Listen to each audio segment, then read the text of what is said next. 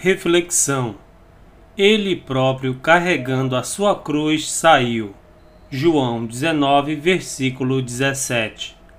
Há uma poesia chamada A Cruz Trocada, que fala de uma mulher que, muito cansada, achou que a sua cruz era mais pesada do que a das pessoas à sua volta e desejou trocá-la por outra.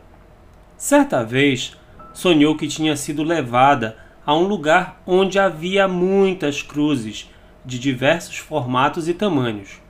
Havia uma bem pequena e linda cravejada de ouro e pedras preciosas. Ah, esta eu posso carregar facilmente, disse ela.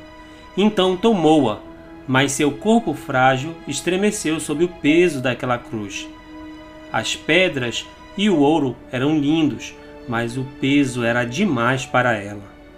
A seguir, viu uma bonita cruz com flores entrelaçadas ao redor do seu tronco e braços.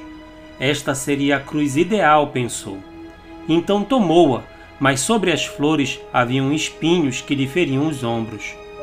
Finalmente, mais adiante, viu uma cruz simples, sem joias, sem entalhes, tendo apenas algumas palavras de amor inscritas nela. Pegou-a e viu que era a melhor de todas, a mais fácil de carregar.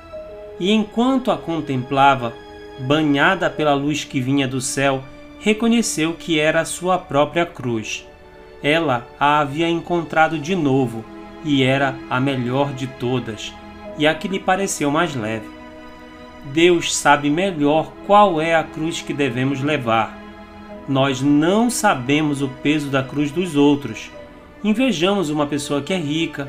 A sua cruz é de ouro e pedras preciosas, mas não sabemos o peso que ela tem. Ali está outra pessoa cuja vida parece muito agradável. Sua cruz está ornada de flores.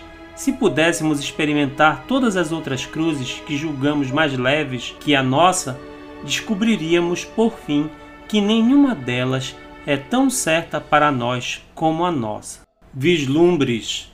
Texto do devocional Mananciais no Deserto, selecionado pelo pastor Mesquita da Igreja Presbiteriana de Macapá.